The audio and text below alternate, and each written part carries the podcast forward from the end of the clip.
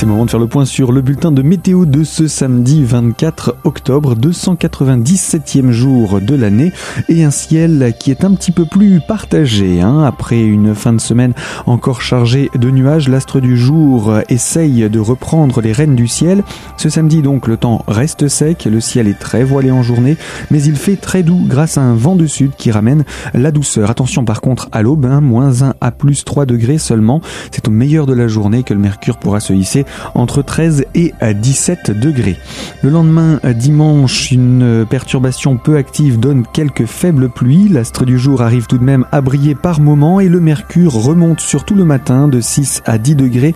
Au meilleur de la journée, par contre, il perd quelques degrés et se fixe entre 9 et 13 degrés. Le début de semaine prochaine sera placé sous le signe du soleil. Toute l'information météo est à retrouver sur notre site internet radiocristal.org.